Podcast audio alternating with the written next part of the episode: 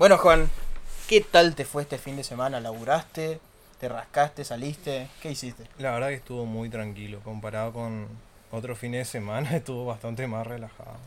Es que sí, la verdad que ahora está empezando a decaer un poquito el tema de lo que es eh, laburo de eventos. Para el que recién se está agachando en este segundo episodio, primer episodio, perdón. el- el Sí, el otro fue era de, de mentiritas. Fue un mentirita, fue, fue- Es un ensayo. está. Este.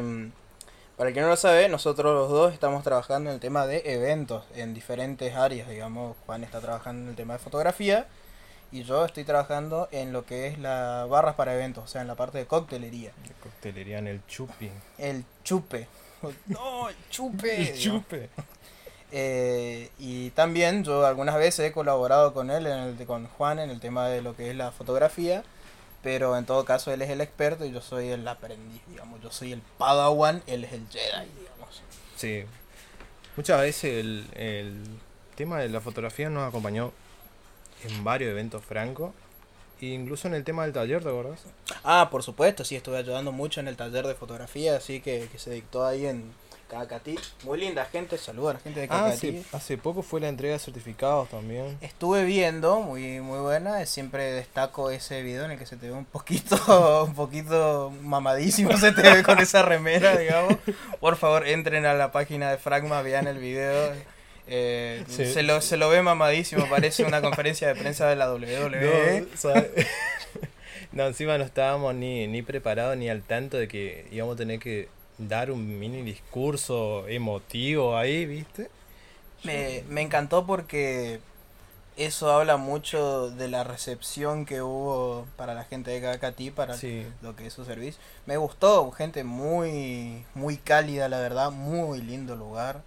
Eh, una anécdota que voy a sacar de eso es que cuando estábamos haciendo fotomodelaje para una quinceañera, ¿te acordás? Sí. Y lo estábamos haciendo en la vereda de una, de una casa, que era como una casa antigua. Sí. Y que, y que querés contar cómo fue más o menos. Ah, sí, estábamos, estábamos haciendo fotos en, en una casa antigua increíble que hay ahí. Y sale una señora. Al principio pensamos que nos iba a sacar corriendo de ahí. Y nos empezó a invitar que entremos a su casa. Y la verdad que no sabíamos cómo, cómo salir de esa situación, ¿viste? Y nos empezó. Prácticamente nos quería adoptar la señora. Es como el hijo que vuelve de la guerra, ¿viste? Claro, el hijo a los lo- Seymour, ¿viste? El hijo de, claro, el hijo del, del, del- de ciudad, que vive en ciudad, que visita su pueblo donde nació, digamos. Y yo estaba porque, digamos, yo lo que hacía era cubrirle a Silvana, ¿no es cierto? Digamos, Sí. porque ella era la que te acompañaba, yo estaba en el banco, digamos, en el banco de suplente. Entonces cuando Silvana no podía, yo iba. Y digamos, yo tengo cierto manejo de grupo, pero no tanto en el manejo de grupo de fotografía. Y en un momento esta señora te invita y como que te abduce, como que te, te chupa, ¿viste? Desapareces porque te invita a sacar fotos del patio, que no sé qué. Y yo tipo, estaba con los otros tipo, ah, eh, sigan sacando fotos. Y rogando que vuelva a Dale Juan, volvé, digamos, porque no, no sabía en dónde meterme. Tipo, bueno, hice un par de guías, mira esto, porque estábamos probando sacar una cosa de luces, ¿te acuerdas? Sí. ese enfoque, todo eso. Eh, pero sí fue una experiencia muy linda acá, Katy, esperamos poder volver. Eh, como ya le dije a mucha gente, volver en temas de vacaciones o volver de nuevo con otro curso Sí, o con fue increíble, fue increíble, no, no pensaba tener tanta recepción por el tema de que es un lugar que, que no se suelen hacer este tipo de cosas, ¿viste? No se suelen hacer, no, te digo cosas de fotografía, pero talleres, cursos en general, muy pocos. Y que tengan la posibilidad de poder asistir a este tipo de talleres está muy bueno. Incluso pidieron que se vuelva a hacer más y que se pueda extender un poquito más. Claro, claro, es lindo, es lindo que la gente se interese en la fotografía, tanto desde el punto de vista del fotógrafo como el que quiere recibir la foto, porque yo personalmente soy una persona que me cuesta mucho ser, eh, sacarme una foto, ser modelo, me cuesta mucho. Eso me recuerda a algo que yo, por cierto, este fin de semana estuve trabajando en recepciones. Sí, ¿qué tal estuvo? Estuvo bien, estuvo muy lindo, la verdad, muy, muy piola los pibes, a pesar de que estamos con el tema de que, eh, para desgracia de muchos, no podemos vender alcohol. Ah, la ley Es seca. La ley seca. Bueno, está bien, por un lado está bien. A los menores no se le debería vender alcohol. Absolutamente menores de 18 años no se le puede vender alcohol, me parece perfecto. El tema es que no se puede vender alcohol en general en las recepciones. Y por ahí son los adultos los que también se quejan, se acercan y me dicen, mira, bueno, esto lo vamos a extender más adelante. Pero lo que quería decir era que eh, estaban los chicos con vestidos, trajes, eh, algunos tenían sacos estrafalarios, haciendo poses muy buenas, algunos sí, otros no, mientras le sacaban fotos. Yo en mi recepción, cuando yo me recibí hace unos 8 años, sí, 8 años, no, no, ¿Te no recibimos. Fue como... No, es que inclusive nadie, eh, no sé si le contamos, pero estudiamos juntos. Claro, Nos estudiamos juntos. nos recibimos juntos, el mismo curso, el, eh, no nos sentamos en la misma silla porque eso sería muy raro, él estaría sentado en mi regazo, él, pero no, estábamos sentados uno al lado del otro, nos recibimos juntos. Y a la hora de sacar fotos en las recepciones, eh, fueron, ¿qué? Dos o tres minutos de pánico para mí. Si después vamos a hacer una encuesta, si quieren que publique las fotos de mi recepción son horribles, Eh, porque no sabía qué hacer. Primero porque no recibía mucho mucha guía del fotógrafo en sí y tampoco porque yo la verdad no soy una persona fotogénica, no sé nada de, de, de modelaje, de poses, no soy una persona muy llamativa de imagen. Entonces, este, vos que estás más metido en eso y te he visto actuar con modelos de sobre todo quinceañeras, chicas que son un poquito más tímidas quizás en ese sentido y, y completos desconocidos, ¿no es cierto? Sí, así es. Entonces, ¿cómo haces vos o cómo lográs mantener como una dinámica, como una química con cualquier clase de, de modelo, sean mayores, sean parejas, sean ancianos, sean jóvenes? Pasa que, por ejemplo, lo esencial que siempre le digo, por ejemplo, a los chicos cuando estudian inclusive, es el tema de la comunicación. Porque la falla que cometen muchos es ser muy rígido con las personas que le están haciendo fotos, sea modelo, sea cualquier persona que, que no esté en ese ambiente, por un tema de que ni ellos saben cómo quieren la foto, ¿viste? ¿Y cómo le puedes guiar si, si no sabes cómo querés la foto? O sea, algo muy sencillo como hablarle, guiarle y tomar, primero comenzar haciendo fotos de prueba. Siempre digo que las primeras 10, 15 fotos que vas a hacer van a salir horrendas. Siempre van a salir mal. No solo por el hecho de que no, no sabe cómo, cómo posar, sino que tenés que ir graduando inclusive. Tenés que ver la exposición, si está muy sobreexpuesto, o, o ver qué, qué- qué ir calibrando, ¿viste? De eso. Claro, al, en principio el aspecto técnico, digamos. Aspecto técnico. Y ese aspecto técnico te sirve también para empezar a calentar vos también. Porque ponerle que llegás a un lugar o, o, qué sé yo, a una sesión, un estudio, lo que sea. Y te tenés que ir acomodando vos también. También la chica o chico, lo que estés por fotografiar, también se tiene que ir acomodando y soltando. Porque es mucho un tema de confianza, un poco de calidez y de que se sepa desenvolver, ¿viste? Sepa modelar, ¿no? Eso es realmente muy subjetivo porque eh, una modelo de cualquier otra persona, como mucho sabe alguna que otra pose de, más, ¿viste? Pero nada que se, no se puede enseñar. Claro, porque por ejemplo, eh, otra cosa de- para dejar en claro es que yo participé en el curso de, de fotografía que vos dictás. Y bueno, y una que vos, que, que vos trajiste una amiga que es modelo, Sí, que es una persona que vos le tenés que hacer, creo que le tenés que levantar un dedo y la mina ya hace una pose muy específica y como que te leyó Ah, la mente, sí. digamos. sí. Este, ¿cómo se llamaba? ¿Ese en cuál fue?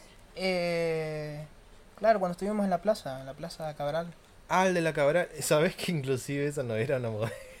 Pero, a ver, Parecía así. tenía la tenía la, la pasta por así decirlo la, pasta de modelo tenía digamos.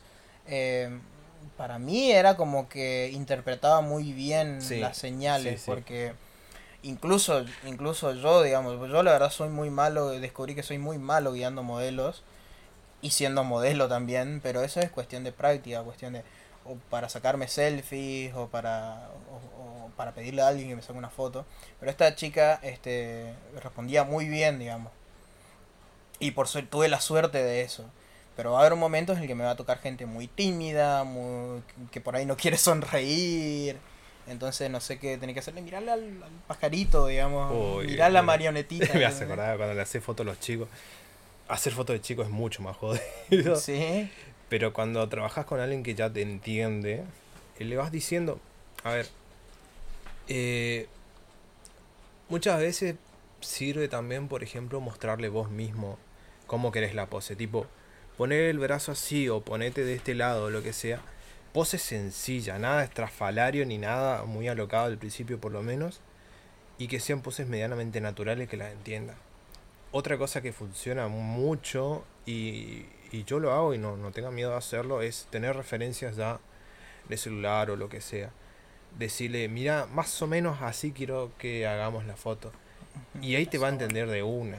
O sea, sirve mucho más eso. O partir de una pose inicial básica, qué sé yo, que se ponga de espaldas. Y de que de ahí ya parta. Porque la pose más sencilla que puedes hacer siempre es eh, de espalda o de frente, relajado o relajada, con los brazos a los costados, lo que sea, y partir de ahí. A partir de ahí decirle, bueno, quiero que te toques el cabello, quiero que eh, te pongas un poco más de perfil o ponete de espalda a mí y mirame sobre tu hombro o lo que sea. Partir desde ahí. Pero siempre es comunicación y confianza. O sea, porque se renota eso. Eh, claro, sí. Yo, por ejemplo, eso había notado, digamos, de cuando dictaste el curso para cuando yo estaba aprendiendo. Algo que más o menos habías dejado en claro es que generalmente, este, en el tema de hacer fotos con mujeres, generalmente se busca una, una posición más dinámica, más fluida, más correspondiente con curvas. Eh, no necesariamente curvas, estamos hablando de caderas, muslos, piernas, eso, sino que fluida en general, sin tantos ángulos, digamos, marcados. En cambio, cuando se trabaja con modelos varones, generalmente son poses más rígidas, digamos, como sí, más... cuesta un poquito más. Inclusive, eh, a mí personalmente, por no tener tanta experiencia haciendo fotos de modelos masculinos, me cuesta un poquito más. Por un tema de que, no sé, práctica quiero creer que es, pero tengo un poco más de referencia con, con mujeres, con modelos femeninas, saber qué pose hacer. Con los hombres es un poco más no sé si simples, pero son un poco más sencillas hacer las poses. Y digamos, y por ahí también debe ser un tema aparte por ahí de... bueno, depende de cada quien, como vos dijiste hace un rato, esto es algo subjetivo. Por ahí le querés indicar a, a, un, a un modelo masculino que haga una pose típica de modelo femenina y que vos pensás que va a quedar bien. Por ejemplo, vos decís, tipo, no sé, ponete el, el, el la mano en el mentón, digamos, como... puede quedar bien. Sí. Y por ahí esa persona dice, eh, no estoy seguro de que salga bien. Y ahí es donde genera el tema de la, de la desconfianza del, del feeling, digamos. No hace falta que intimes, no hace falta que sean buenos amigos, no hace falta que sean parejas. claro. Eh, por ello, el tema de la confianza, digo también, ¿viste cuando suelen hacer medio bruscos, como diciendo, bueno, ponete ahí o anda allá? O, y, parte de hacer esto siempre es buscar que pase un buen rato. Por supuesto. Por ejemplo, en, en las recepciones yo me acuerdo de cuando nos, hicieron la sesión de fotos antes, pues siempre, no sé cómo harán ahora inclusive, pero antes te armaban todo el mini estudio ahí el fotógrafo. El, fondo infinito. El fondo infinito horrendo, ese marmolado. El marmolado de no sé qué. Mío verdoso. Los, los yogures que venían antes con trocitos de frutilla, ¿vieron? Los, los de los de Sancor, ¿viste? Los botecitos, bueno, así digamos sería el fondo infinito ese. Tengo que buscar la foto por y ahí. Eso, y ese naranja penetrante que era la, la... Bueno, bueno, ¿compraste la foto? No, sí, tengo por ahí. Las tengo yo también. Ese naranja, así que salí de la cama solar, era, son todas las fotos. Es saturación. Parezco un personaje de South Park. Algo parece ese bronceado a los Donald Trump, así. A lo Donald Trump, exactamente. Era horrendo, Dios. Y bastante bastante rígido eran todas las fotos. Está bien, nosotros no, no, no, sabemos cómo posar esas cosas, pero justamente de eso lo que les hablo. El tema es que era una sesión por lote. claro.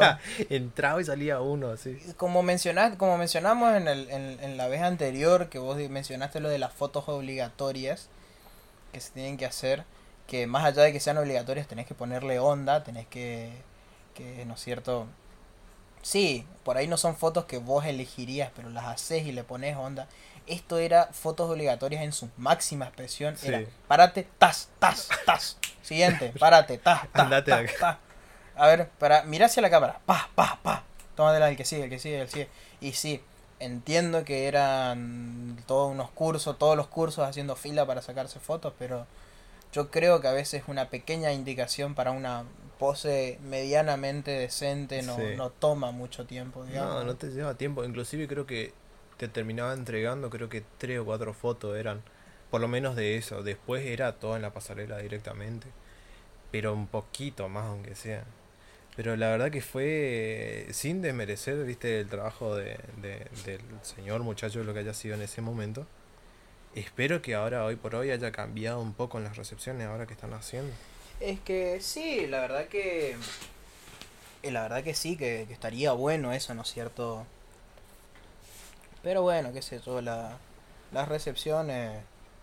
Sí, las recepciones es más que nada el número, no es tanto el. el, el- eh, digamos, es como. Podría decirse que es como un coeficiente, digamos, algo así. Que Sí. es tipo a mayor número, men- más baja la calidad, digamos. Sí. Y porque es, es masivo, ahí me imagino que la fotografía tiene que ser más en números masivos, digamos. Claro, en realidad cualquier tipo de fotografía más o menos social, sabes que siempre el volumen es mayor de fotos.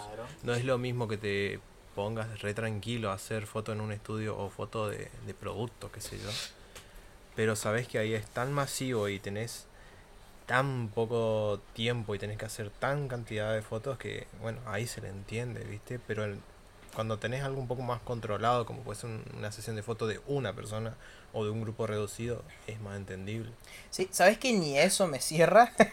Aquí en el tema del de modelaje, porque encontré, encontré mi, mi zona de confort, digamos, hasta que me anime a hablar con gente e indicarles de- Objetos inanimados. Exactamente, eso.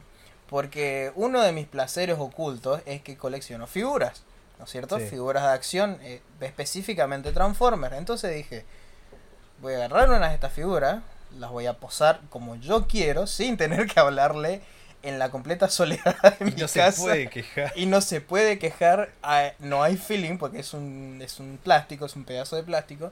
Y la verdad que saqué buenas fotos, son muy lindos resultados. Sí, son objetos inanimados, pero es como una pequeña alternativa también, digamos, el, es, es un, un sub subgénero, digamos, del, del modelaje, digamos, modelaje de objetos. Pero sí, la verdad que el modelaje yo necesito mucho aprender de eso. Este, y está bueno, está bueno no solamente para el trabajo, sino también para lo que es redes sociales. Por ahí uno quiere, quiere, está próximo a convertirse a un influencer, o, o realmente quiere adornar con fotos lindas su, su- sus Sí. redes sociales, o, o, o con- o sacar fotos familiares. Este, por ahí se enojan conmigo en mi casa porque estoy media hora tratando de ajustar la cámara para que me para que me salga linda la foto. Y no, puedo disparar el flash, no, no. No. Fue ese otro, estaba, estaba viendo inclusive que, viste el típico, o sea, la mayoría de los fotógrafos tienen este drama de cuando le dan a alguien más que saque fotos, uno es tan meticuloso en querer hacerlo bien y le da a cualquiera otra persona, incluso que esté toda ajustada, le decís, haceme nomás una foto y te sale cortada los pies, te sale todo desenfocado, lo que sea. Los cortes no son los correctos, digamos, como No, que también. sí, digamos que debajo de la rodilla, sobre la rodilla, Sí. no tanto no tanto en la zona de la entrepierna. O sea, son cosas re simples que la mayoría sabe el tema de, de- de los cortes mínimamente, de dónde hacer los cortes correspondientes cuando se hace una foto. Y eh, volviendo al tema de las recepciones, che, me enteré lo del tema este de la ley seca, te estaba diciendo hoy. Ah, claro, claro, la ley seca. Eh, Vos sabés que de esa forma me citaron, este, eh, anoche vino un hombre mayor, no, no, no mayor, bueno, un adulto, porque justo estaban haciendo la cola para entrar, subir al escenario y desfilar, Sí, y justo daba la coincidencia que el track donde nosotros trabajamos, este, ahí terminaba la cola, al costado del track, sí. Se acerca un hombre y me dice, amigo, este, ¿qué hoteles tenés? Bueno, le paso la carta, le digo, mire caballero, tenemos variedad de caipirosca, caipirosca entre muchísimas comillas, ¿no es cierto? Digamos, Sí. caipirosca de nombre. Tenemos caipirosca, mojito, tenemos frozen, bla, bla, bla. Pero esto no tiene nada de alcohol, me dice. No, no, no, no, caballero, no, nada de alcohol. Pero ni siquiera los mayores, me dice. No, ¿sabes que no? Eh, no, ¿sabe que no? Le digo, no, no, directamente no podemos tener alcohol en, la, en las recepciones. Me dice, volvimos a la década del 20, esto, me dice la década del 20-30, me dice la ley seca, le digo. es que sí, prácticamente, pero vio cómo es, le digo, es, es una ley. Y la verdad que eso afecta a las ventas, digamos, porque en la cena me parece perfecto que no se venda, porque en las cenas, porque la cena, digamos, eh, no sé cómo le llamarán en otras provincias, nosotros acá le llamamos cena, pero de cena tiene muy poco, porque la, la cena dura... La cena dura una hora, lo que literalmente es una cena de sentarse a comer con tu compañero de curso, dura como una hora y media lo sumo, y después son como seis horas seguidas de fiesta. Básicamente es un, sí, una fiesta entre, todo, entre todos los, cursos, digamos, todos los sextos años. Eh, eso me parece bien porque ahí acuden mayormente menores de edad. Una que otra excepción, pero aún así está lleno de menores de edad. En cambio, en el tema de las recepciones, eh, son muchos adultos los que van. Y son potenciales clientes, digamos. Es que en mayor medida creo que son más adultos, porque ponele que es, a ver, un recepcionado, un, e, un, un, recibido, un, egresado. Eh, eh, ¿Cuánto es el número? De la, creo que lleva como la familia entera, llevan la mayoría. Eh, son prácticamente una mesa de 10 personas. Una mesa de 10 personas, o sea, son mayor la cantidad de personas adultas que los menores. Claro. Pero es como vos me comentabas, no es decirle, no, no, no pibe, vos no puedes tomar. Los viejos sí. O sea, no, no hay una manera de controlar tampoco eso. Claro, los adultos, digamos, pedían mucho, o sea, pero a ver, yo soy mayor de edad y yo le digo, mire señor, por mí usted puede tener 70 años, pero yo no, le, no, puedo vender alcohol, no tengo. Por ley yo no puedo ah, meter... llevan directamente. No llevamos directamente alcohol, absolutamente nada de alcohol. Entonces, entonces, este, no queremos discutir mucho el tema realmente de por qué no podemos vender alcohol mm. con los clientes entonces, eh, tratamos de explicarle que a veces está bueno eh, la alternativa de cócteles sin alcohol. O digamos, como se dice en el lenguaje técnico, sería mocktail. Es, digamos, así se le dice al cóctel que no lleva alcohol. Y yo pienso que la carta de cócteles que nosotros manejamos es muy, muy, muy linda, la verdad. A mí me gusta porque eh, yo soy de esas personas que la verdad que se, me canso de tomar gaseosa, me canso de tomar y quiero algo, algo diferente, algo más, más frutal. Entonces nosotros le decimos a los pibes por ahí, el que se queja porque no le podemos vender alcohol, le decimos, mira, esto es mejor que una gaseosa, le decimos, vale la pena, es muy rico, le digo. Y, y tratamos de decirle, mira, probá, fíjate, te va a gustar. Y les termina gustando al final de la noche, porque al final de la noche viene un, viene un pibe me dice, dame un Fernet. No, amigo, un Fernet no tengo, no vendo alcohol ah, ¿cómo no me vas a vender alcohol? Pero mira, dale un poquito nomás. Bueno, mire, mira, yo no tengo nada de alcohol. Nada, no traje nada. Es todo limón, azúcar, pulpas de fruta, lo que sea. Pero nada de alcohol. Pasa media hora y caen con un ticket y me dice, bueno, haceme un, haceme un mojito de frutos rojos. Le preparo un mojito de frutos rojos y digo... Y me hace el chiste, digamos, ponerle mucho alcohol. sí, le voy a poner alcohol. No, no le pongo nada de alcohol. Entrego. A los 15 minutos vuelve y con ya con dos tickets y con un amigo. Y me dice, haceme dos mojitos de frutos rojos. No, ¿sabes qué? Hacemos un mojito de frutos rojos y una caipirosca de maracuyá. Ah, pucha, weón. y al final les juran que la pasan bien. Yo veo que la pasan bien. Se divierten. Uno de los dos, uno, un, un, un pibe en una cena me hizo eh, me, me, hinchó un rato las pelotas, me dijo, ah, pero ¿cómo no tener alcohol? ¿Cómo no tener alcohol? ¿Cómo no tener? Terminó comprando 5 Frozens, que serían como daiquiris, pero sin alcohol. Terminó comprando como 5 Frozens, y al quinto Frozen yo vengo y le digo, ¿viste que la estás pasando bien? Le digo, ¿te das cuenta? Sobrio, pero bien. Sobrio, pero bien. Y se reía luego, pero como diciendo, y bueno, me agarraste, tenés razón, digamos. ¿Entendés? Este, entonces, yo no sé si es porque ya lo veo con otros ojos, pero yo creo que, la, eh, que se puede pasar bien sin alcohol, se puede disfrutar una buena bebida sin alcohol. Y eso es algo que eh, debería implementarse un poquito más, debería darse un poquito más de bola en el tema de los bares. Yo no digo que hagan una carta completa de 20 tragos, 19 tragos sin alcohol y uno con alcohol. Tampoco para desmerecer al alcohol, pero estaría bueno una buena alternativa para el que no puede, para el que no quiere para el conductor designado, generalmente que son muchos bares y en otros lugares. De hecho, a mí me pasa lo contrario a veces eh, cuando trabajo en eventos sociales como casamientos, 15 años, que viene un adulto y mira y dice, mira, tengo que manejar. Sí. Y tipo... Ah, y lo primero que hago es felicitarle, porque no mucha gente viene a hacer que te dice, soy conductor designado, tengo que manejar. Entonces me dice, ¿qué me puedes preparar? Porque no quiero tomar gaseosa. Tengo una muy rica limonada que tengo de, de, obviamente limón, azúcar, un poco de menta. Si quieres que le ponga una pulpa, te lo preparo y se van satisfechos. Más que satisfechos se van. Porque entonces rompen con esa monotonía de la Coca-Cola, de la Sprite, del... Te juro, a mí me tiene re cansado, me tiene re cansado el tema de la gaseosa. Llega un punto a veces que no puedes ni tomar, no... Claro, claro, Yo es... soy fan del agua saborizada. El, el agua saborizada es muy buena, es el punto medio entre el, entre el jugo y la...